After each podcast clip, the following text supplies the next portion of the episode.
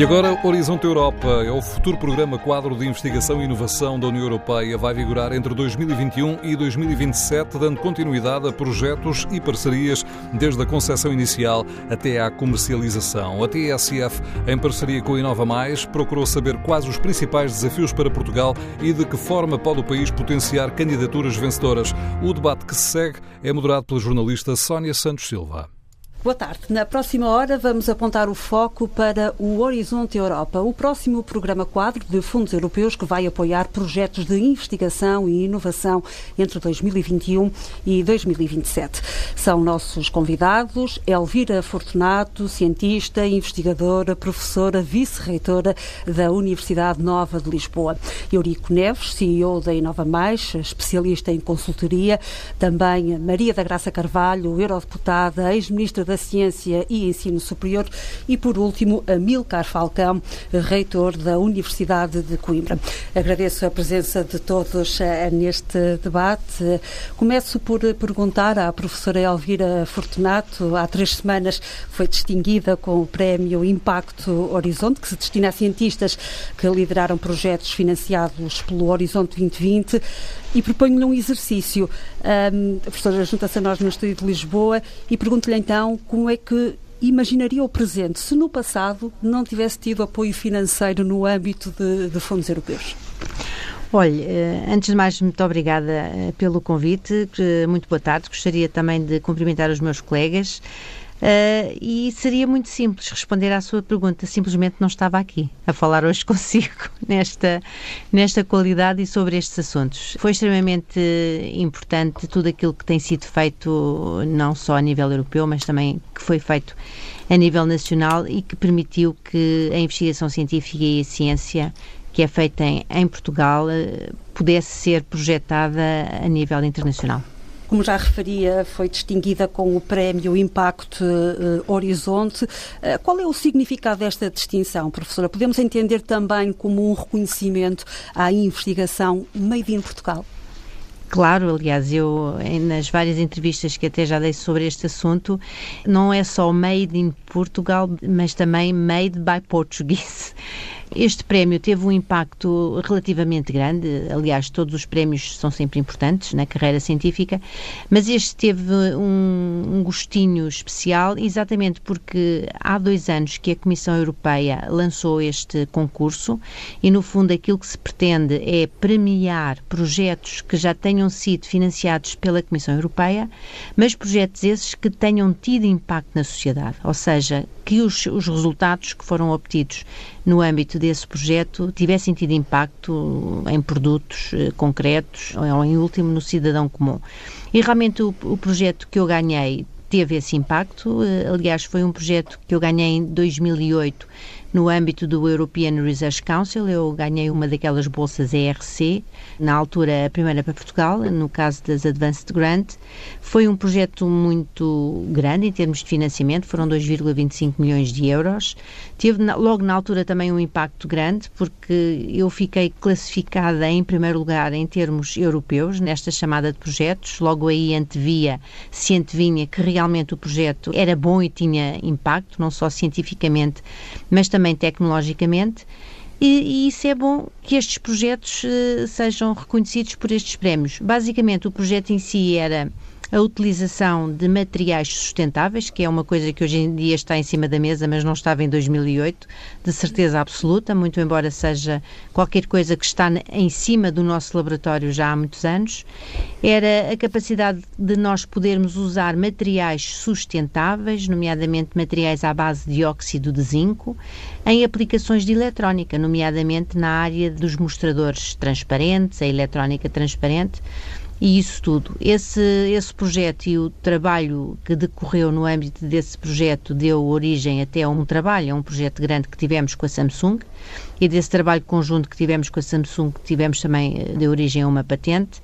E podemos dizer que neste momento nós estamos rodeados de, de mostradores planos, seja no nosso telemóvel, seja nos nossos relógios, seja nas televisões, seja nos computadores, e de certeza que na futura geração de mostradores, que em alguns casos já por aí anda, podemos dizer que houve o contributo de um, um pedacinho de, de, de, parte dessa tecnologia foi desenvolvida aqui em Portugal.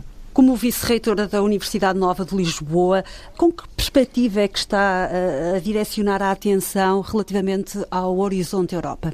Nós, neste momento, na, aliás, desde que entramos para, e desde que eu entrei para, para a reitoria ah, em 2016, e sendo a minha área a área da investigação, portanto é o meu ploro, nós estamos já, desde essa altura que estamos a olhar uh, atentamente para a problemática da investigação e basicamente aquilo que pretendemos é capacitar cada vez mais uh, os investigadores da Nova a poderem e a concorrerem cada vez mais uh, a estes programas que são lançados pela Comissão Europeia. Nesse âmbito temos várias iniciativas, desde cursos que são dados uh, a investigadores uh, que podem concorrer não só a ERCs, mas a, projetos do H2020 e agora do futuro Horizonte Europa. Uh, reuniões que fazemos uh, entre os investigadores. Uh, fazemos desde há três anos um encontro da Nova em que tentamos reunir todos os investigadores, no fundo, para partilharem as suas áreas científicas, porque, como se sabe, a Universidade Nova tem várias escolas distribuídas por várias zonas geográficas e, por vezes, é difícil os investigadores partilharem aquilo que estão a fazer e hoje em dia, cada vez mais, a inovação surge da partilha destas áreas e do cruzamento de áreas científicas que, se calhar, à partida não tinham nada a ver uma com a outra. Portanto, a inovação de fronteiras está muito no cruzamento destas áreas e nós já há três anos que estamos a tentar uh, miscigenar um bocadinho uh, as várias áreas científicas da Nova com os seus investigadores mais séniores, com os alunos de doutoramento e até com os alunos de mestrado. Temos várias iniciativas exatamente porque esta partilha e a comunicação é sempre pouca. Nós achamos que por vezes estamos a fazer muito, mas nós estamos. Temos que fazer mais, mais e mais e capacitar mais as nossas pessoas, os nossos investigadores, de forma a que eles eh, possam ter as ferramentas próprias e todas as ferramentas para se poderem candidatar a estas chamadas que vêm aí, mas acima de tudo que as possam vencer. Não é só concorrer por concorrer, mas têm que concorrer ao melhor nível. Pergunto uh, ao reitor da Universidade de Coimbra, Milcar Falcão, o imprevisto impediu de estar uh, aqui conosco uh, em estúdio. Pergunto-lhe se partilha desta visão da professora Elvira Fortunato. Sim, é absoluto. Nós temos que estar preparados para aquilo que será o próximo quadro, o horizonte, o próximo que já está em ação, não é?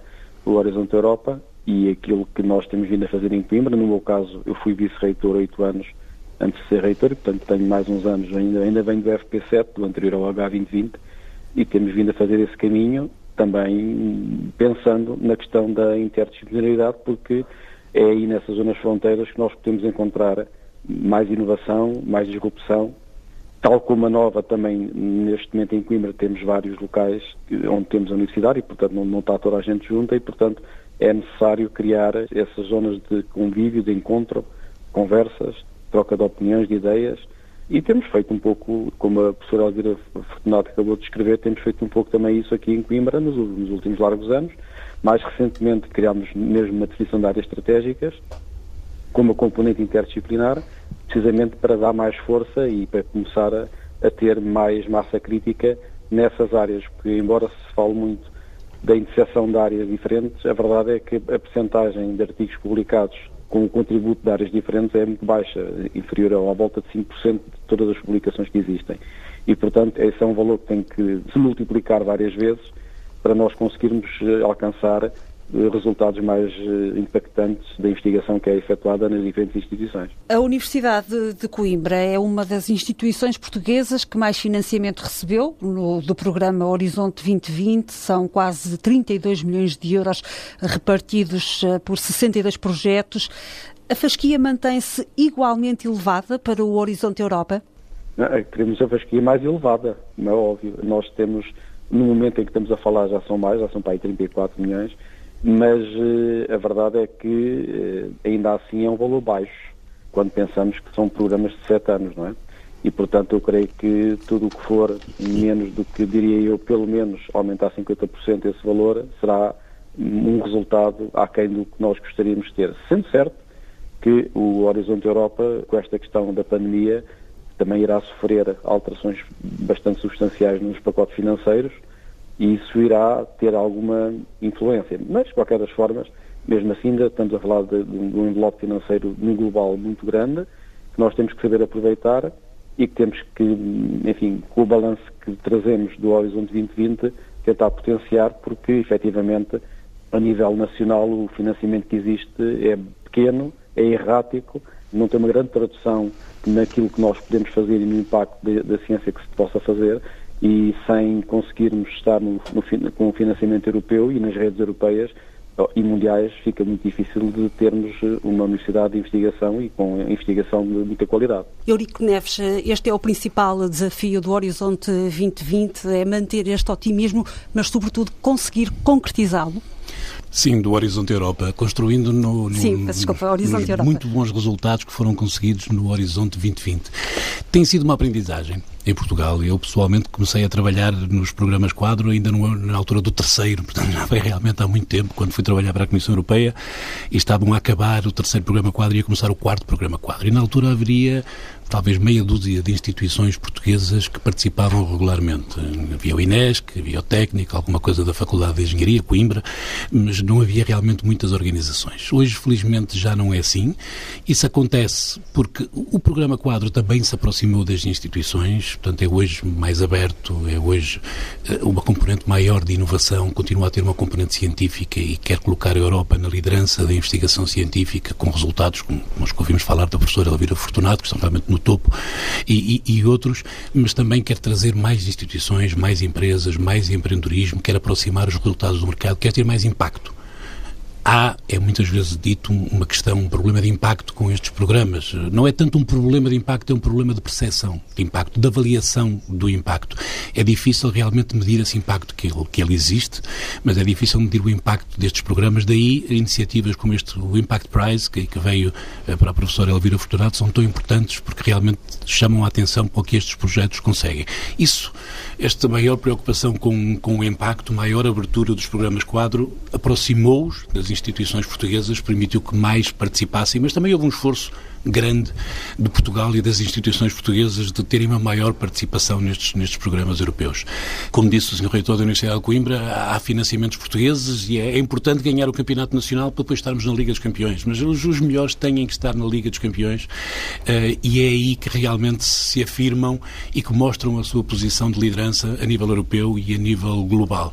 E, portanto, conseguimos muito bons resultados eh, nos últimos programas quadros, no FP7 melhoramos muito em relação ao anterior, no Horizonte 2020, que pela própria mudança de nome eh, traz um novo paradigma e realmente Portugal teve aqui um, um excelente posicionamento, quer a nível científico, uh, quer a nível, que, eu sei que noutros programas desses se vai debater, quer a nível de, de empresas e a nível de, de startups, de empresas mais pequenas, e é importante aproveitar esse balanço percebendo as mudanças que cada programa quadro traz, eles evoluem ao longo deste ciclo de sete anos. A evolução, desde que eu comecei, como disse, desde o FP3, que eram ciclos de quatro anos muito focados numa investigação mais básica, para agora é brutal. É preciso perceber isso. Os mercados mudam, este mercado também muda, as instituições têm que saber adaptar mas têm que continuar a ser excelentes para continuar, conseguir a competir neste, neste campeonato. E é o que tem acontecido, mas queremos mais, como disse também o Sr. Reitor, eh, não basta ser o primeiro em Portugal, acho que temos que ser dos melhores a nível europeu e temos capacidade em várias áreas para isso e é o que temos que continuar a tentar.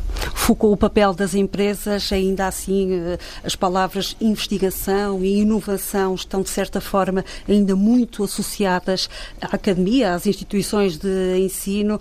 A professora Elvira Fortunato tem uma visão muito pragmática da ciência. Gosta que a investigação e a inovação estejam ao serviço, digamos assim, eh, da sociedade. Onde é que ficam as empresas nesta cadeia de ligação entre a produção de conhecimento e o fabrico de soluções? Eu costumo dizer, aliás, uh, gosto de coisas mais aplicadas porque o meu background, eu sou engenheira, daí, daí essa, opção ou essa visão. Mas de qualquer das maneiras, eu por vezes uh, falamos ainda muito em investigação mais fundamental, investigação mais aplicada e eu sou um bocadinho contra essa visão e prefiro falar de investigação de excelência, porque nós podemos ter investigação de excelência quer num lado, quer no outro e ambas são boas. Portanto, aquilo que nós temos que premiar ou que financiar é a investigação de excelência que se faz faz, não só a nível nacional, como a nível europeu. E toda essa investigação, ela assenta nas empresas e nas universidades e não pode estar dissociada disso. Portanto, é evidente que mesmo, eh, e ainda voltando a essa eh, conotação em que se divide a investigação muito fundamental da mais básica, eu penso que hoje em dia até a própria ciência evoluiu e hoje não se faz tanto essa distinção em investigação mais fundamental e investigação mais aplicada, porque ela, mesmo a mais fundamental, ela tem sempre um objetivo concreto, é, é, é impensável, é difícil hoje em dia qualquer investigador, mesmo dito numa área mais fundamental, que não, não tenha sempre no, no final, no fim, na porta do seu laboratório, qualquer coisa mais uh, aplicada ou uma solução mais, mais imediata, que, que mais longínqua, digamos, que poderá ser utilizada em partes concretas. Relativamente à, à componente das, das empresas, eh, ela, elas estão, quer dizer, no, no, meu caso em particular, ela, ela está muito presente, mas eu também não, queria, não queria só particularizar para o meu caso. Eu penso que hoje em dia, mesmo a nível nacional, Houve recentemente uma aposta do governo eh, naquilo que nós chamamos de laboratórios colaborativos, foram criados vários laboratórios colaborativos que, no fundo, tentam fazer e que vão fazer, pelo menos aqueles que tiverem sucesso, a ponte entre as universidades e as empresas. Basicamente, aquilo que se pretende é que o conhecimento que nós geramos nas universidades se transforme em inovação no mundo empresarial, só aí é que nós poderemos ter retorno de todo este investimento que o contribuinte, através dos seus, dos seus, impostos, vai colocando na parte da investigação, eu penso que isso está de alguma forma a ser feito. Portanto, eu não dissocio tanto a, a parte empresarial da parte de investigação científica, mas é evidente que temos uma cultura e parte dessa cultura tem que ser mudada, mas não pode ser mudada de um dia para o outro, isto são coisas que demoram algum tempo e penso que também, para além destes laboratórios colaborativos, de todas estas iniciativas um bocadinho que têm sido feitas mais uh, top-down, tem que existir também por parte dos nossos empresários e das empresas uma visão um bocadinho diferente relativamente à investigação, mesmo aquelas que são mais conservadoras ou que são mais pequenas, mas apostar, por exemplo, na capacidade de atrair doutorados para as suas empresas, porque isso também é uma forma, eles no fundo funcionam como embaixadores uh, daquilo que se faz nas universidades e que se poderá rentabilizar ou potenciar na área uh, das indústrias. E se os nossos doutorados continuarem a ficar como têm ficado, basicamente, nos centros de investigação das universidades, eles não podem levar esse conhecimento para as as empresas e, e, facilitar, no fundo, este diálogo, esta via rápida que tem que existir entre estes dois mundos. Daí também ser importante que as próprias empresas eh, se capacitem, que têm que também integrar investigadores, eh, recursos humanos eh, altamente qualificados e que de certeza absoluta irão fazer a diferença nas áreas onde irão trabalhar. É vez de se juntar a nós, a este debate, a eurodeputada Maria da Graça Carvalho, é membro do Partido Popular Europeu, junta-se a nós também telefonicamente, está em Bruxelas. Eh, pergunto-lhe se, devido à Covid-19, as instituições europeias, nomeadamente o Parlamento Europeu e a Comissão Europeia, estão mais sensibilizados para a importância eh, de uma aposta forte na inovação e na investigação e se já há acordo entre as duas instituições para o financiamento do Horizonte Europa? O Parlamento Europeu e eu penso que também a Comissão uh, Europeia têm como grande objetivo e grande prioridade uh, o aumento do, do, financiamento destas áreas que nós chamamos as áreas de futuro, uh, a ciência, a inovação, o digital, a educação, através do programa Erasmus. Ainda não há acordo em relação ao Conselho. Uh, também gostaria de, de, realçar que uh, eu fui relatora do Horizonte 2020 e tive muita preocupação de uh, desenhar um programa que fosse que fosse amigável de países como Portugal, não só Portugal, quer dizer, os países mais pequenos, os países que, que tinham uma participação abaixo da média, perceber porquê e tentar encontrar soluções. e, por exemplo, conseguimos introduzir uma, foi uma luta enorme o, o, chamado widening, widening que é abrir a participação, eh, em que pela primeira vez na história de, de todos os programas de financiamento à ciência da Europa, se teve uma, um financiamento especial para aqueles países geográficos, só, eh, que era dedicado aos países que tinham uma participação abaixo da média. Isto é uma luta grande porque há um entendimento na Comissão Europeia, nas instituições europeias, que não há, não há divisões geográficas para os programas de ciência e inovação, deve ser só a excelência e uh, só há divisão geográfica nos programas regionais. A Inova Mais tem sido o braço direito de muitos uh, projetos que pretendem aceder uh, aos fundos europeus. Uh, Eurico Neves, os próximos financiamentos são aguardados com uma expectativa positiva, a qualidade da investigação em Portugal está garantida, mas de que forma pode o país captar mais dinheiro para mais projetos através, por exemplo, da diplomacia económica? Sem dúvida. Como disse a professora Maria da Graça Carvalho, é que isto é cada vez mais atraente, cada vez maior, mas também cada vez mais difícil. E um, o foco foi, foi muito bem posto, vai haver um foco maior nas grandes parcerias industriais, vai ser mais difícil a Portugal jogar algumas dessas cartadas e, portanto, vamos precisar de mais alavancagem. Eh, vamos precisar de mais instrumentos, vamos precisar de mais apoio institucional do governo, das instituições que tivermos no terreno, quer em Portugal, quer em Bruxelas, não tendo tantas empresas de grande renome, líderes claras no seu setor à escala global ou à escala europeia para liderar uma parceria e que depois possam ter um efeito de arrastamento, de levar atrás instituições científicas, universidades, outras empresas mais pequenas, PMS, startups, não tendo isso, vamos ter que posicionar muito bem as armas que temos, vamos ter que posicionar muito bem as empresas que temos, que não serão as grandes líderes destas parcerias industriais, porque na maior parte dos casos não terão esta escala, mas terão um papel a jogar, mas isto tem que ser alavancado, tem que ser puxado. Vamos ter que tentar posicionar as nossas peças científicas de excelência que temos, mas que em muitos destes projetos terão que ser liderados pela indústria, já não serão os líderes, vamos ter que liderar algumas das startups de, de excelência que, que, temos. Não é? Isto num contexto que será mais difícil, a professora Maria da Graça Carvalho também o disse, o Covid não foi bom de todo para o projeto europeu, acho que assistimos a isso, não foi bom para nada, não é? o Covid, mas claramente para o projeto europeu não foi.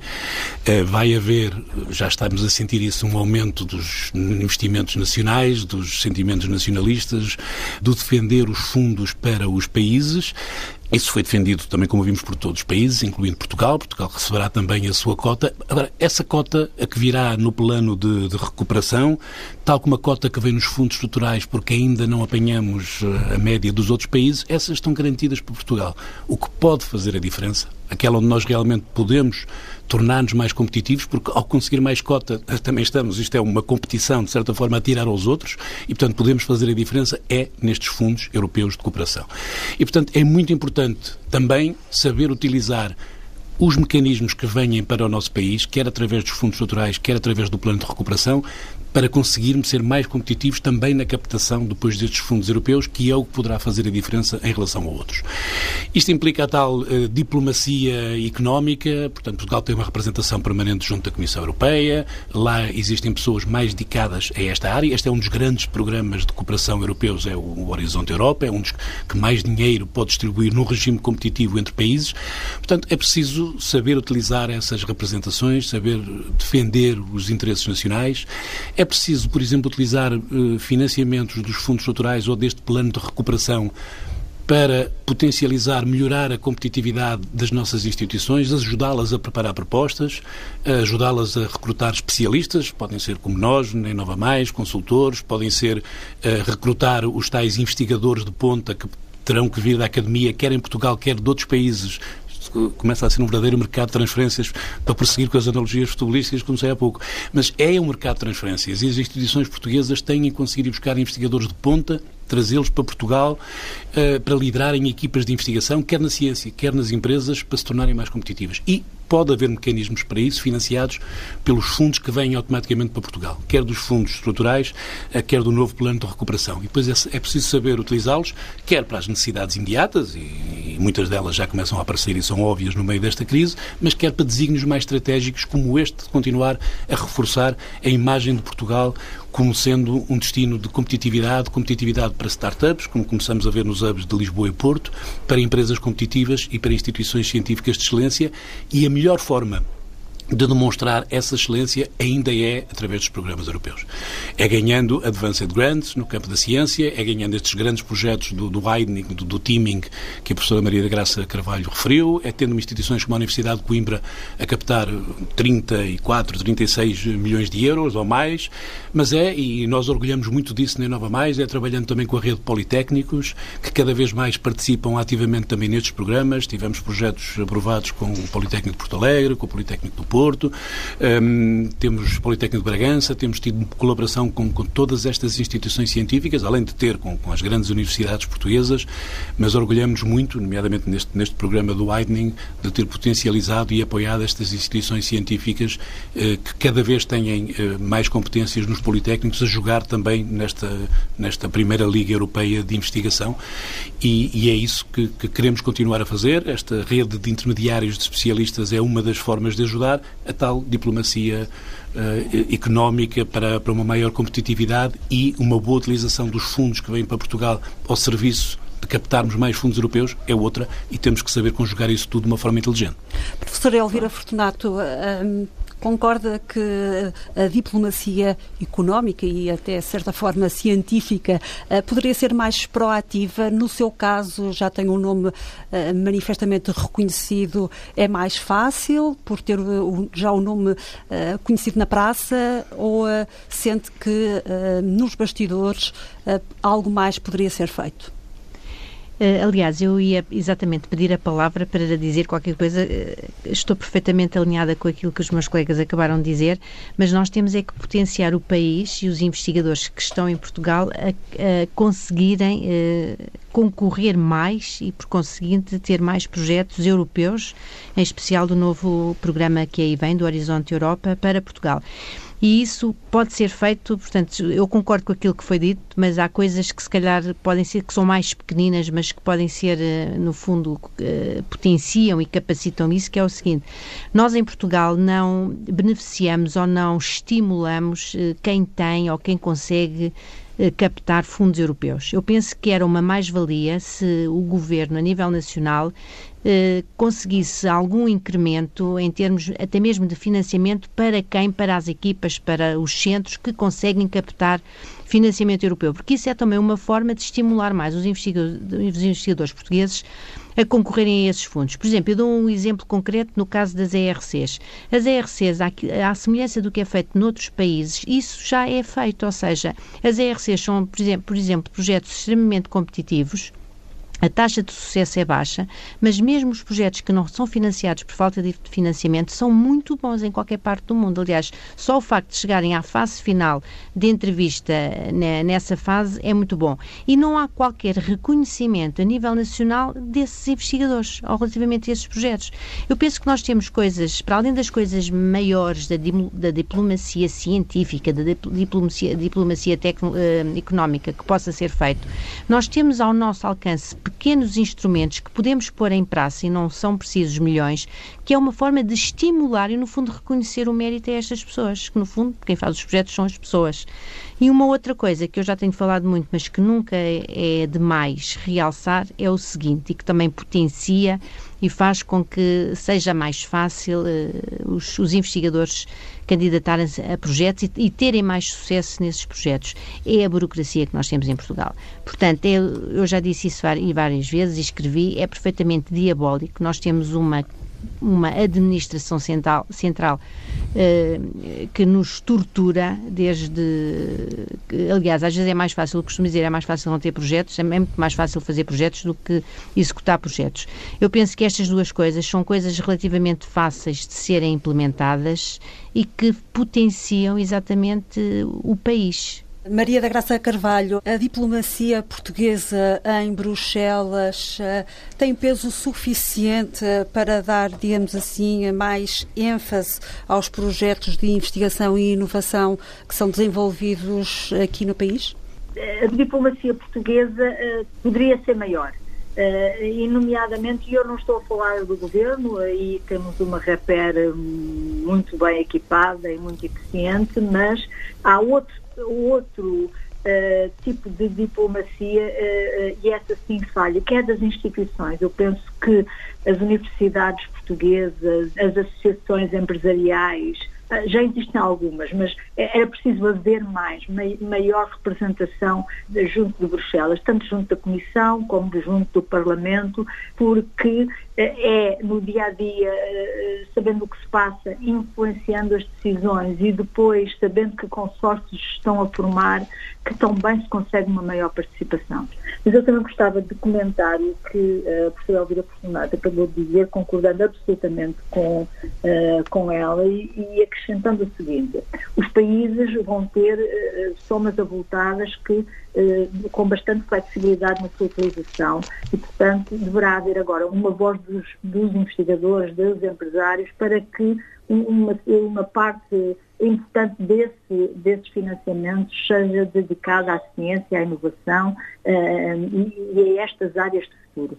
Uh, e, por exemplo, uma forma uh, de, de, se executar até de uma, de uma, maneira simples esses financiamentos é através do que a professora Elvira Fortunato explicou, as propostas que são excelentes, mas por algum motivo não tiveram financiamento na Europa, porque as taxas de aprovação são muito baixas e, e há um grande número de propostas excelentes que têm a classificação excelente e não têm financiamento.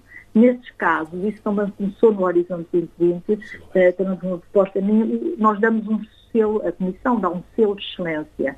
Ora, as propostas que têm um selo de excelência estão eh, prontas a ser financiadas de uma forma simples por, outro, por outros mecanismos de financiamento, por exemplo, o Plano de Recuperação poderia uh, financiar as propostas que são feitas ao European Innovation Council, ao European Research Council, uh, que tiveram a classificação de excelente, ou, bom e excelente, e que não obtiveram financiamento, e isso seria um incentivo bastante interessante. Há pouco, quando a professora Elvira Fortunato afirmava que a burocracia em Portugal é diabólica, um, Eurico Neves, CEO da Inova Mais, concordava afirmativamente com a cabeça. É de facto uma pedra no sapato? Sim, claramente. E, e, às vezes é difícil de compreender. E quando se compara, por exemplo, a burocracia que é necessária nestes projetos europeus, e que é muito baixa, é realmente bastante baixa em termos de burocracia, portanto são exigentes, são competitivos, a taxa de sucesso é baixa, as propostas demoram a preparar porque realmente têm que ser excelentes, portanto é preciso fazer um trabalho de excelência, mas quer o processo de submissão e depois principalmente o processo de implementação é bastante pouco burocrático, portanto é dada a carta branca às instituições para começar a executar o, o projeto. Depois a apresentação de despesas é bastante simples e depois há uh, cheques a posteriori, há auditorias quando tem que ser, mas é passado muito mais esse, essa confiança é passada para as instituições. Os projetos nacionais não são assim, às vezes para conseguir um, um pequeno projeto para tal alavancagem, para conseguirmos a tal apoio para fazer uma candidatura, aí sim é um projeto grande, é um projeto europeu. O trabalho para conseguir estes 10 ou 15 ou 20 mil euros para conseguir fazer uma candidatura de excelência para ir buscar 2 milhões, 2 milhões ponto 25 é muito maior o trabalho depois burocrático para executar e mostrar que se executou bem aqueles 25 mil euros do que para conseguir buscar os 2,25 milhões da Comissão Europeia. Ora, isto não faz sentido nenhum e quando se fala com as instituições nacionais e dizem, mas para quê? Tantos carimbos, tanta burocracia, tanto papel, dizer, são regras de Bruxelas. Mas os programas de Bruxelas não seguem essas regras. É? E, pronto, e, portanto, é muito difícil acreditar nestas justificações. E, sem dúvida, que menos burocracia nos programas nacionais e uma maior coordenação para que os programas nacionais funcionassem bastante como alavancagem para aqueles que podem fazer a diferença, que são os programas europeus, era um dos fatores de competitividade para aumentar o sucesso eh, de Portugal no horizonte Europa, acima dos níveis que conseguiu já no H2020. Existem outros, alguns foram referidos pelos meus colegas neste, neste debate e, e que são exemplos de, de participação de, de, sucesso, uma atitude de excelência, e a professora Elvira Fortunato disse muito bem, quer seja investigação aplicada, quer seja investigação base, é de investigação de excelência que tem que se tratar, excelência em tudo, na qualidade da investigação, mas na atitude perante o programa, no empenho que se põe na proposta, no profissionalismo com que se prepara uma aplicação, com que se a defende, se somos chamados para entrevistas, como por vezes acontece.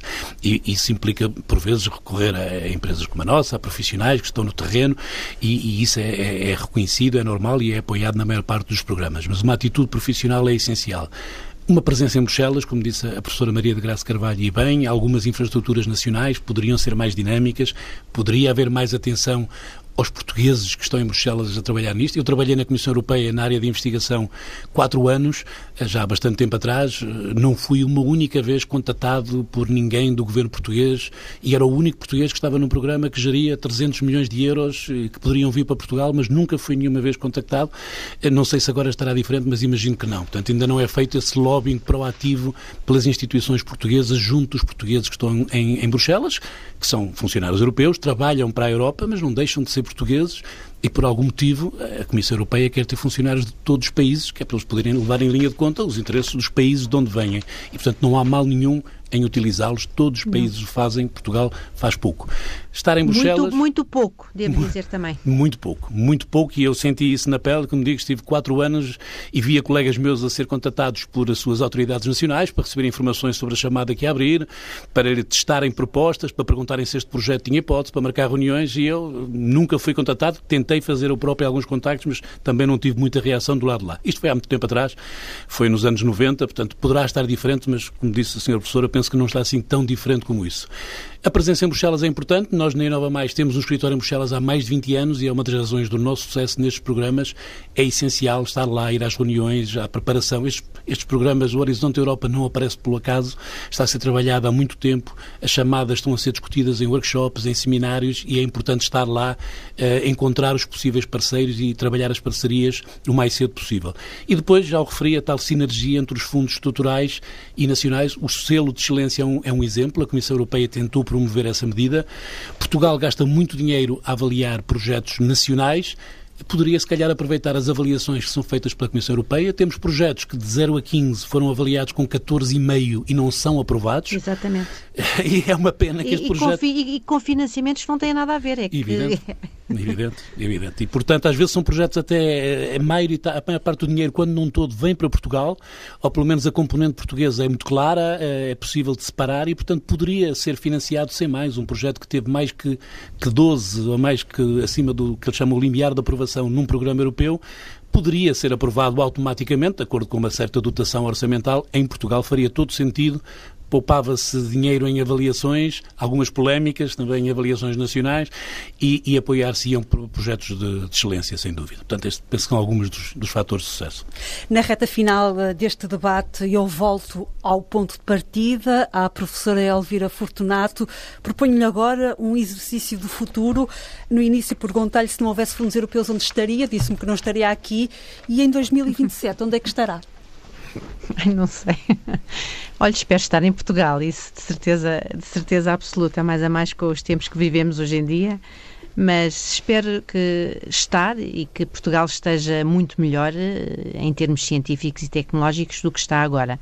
Eu penso que nós temos toda, temos as ferramentas, eh, as oportunidades existem e há é que saber utilizá-las cada vez melhor. E acima de tudo, eh, corroboro também tudo aquilo que foi dito agora em, em último lugar. Eu penso que nós, neste momento, não nos está a faltar ciência e tecnologia em Portugal, está-nos a faltar diplomacia científica. Penso que é isso que nos está a faltar e gostaria, mais uma vez, de recordar e de invocar a diáspora que nós temos pelo mundo fora e, em particular, pelas várias comissões eh, que existem em Bruxelas e somos muitos portugueses lá e é tentar fazer esse networking e, e conseguir que exista, acima de tudo, mais diplomacia científica uh, a nível nacional. Penso que isso é extremamente importante, porque o resto depende de nós e nós uh, temos que fazer redes, temos, nós, os cientistas sabem exatamente o que é que têm de fazer, agora há coisas que os cientistas não sabem como fazer e não podem fazer. Muito bem, agradeço a presença de todos os meus Obrigado. Eh, convidados. Obrigada, boa tarde. Obrigada. Até ao próximo debate em novembro. Horizonte Europa, o debate moderado pela jornalista Sónia Santos Silva com o som de Joaquim Tudo Pedro. que se passa, passa na TSF.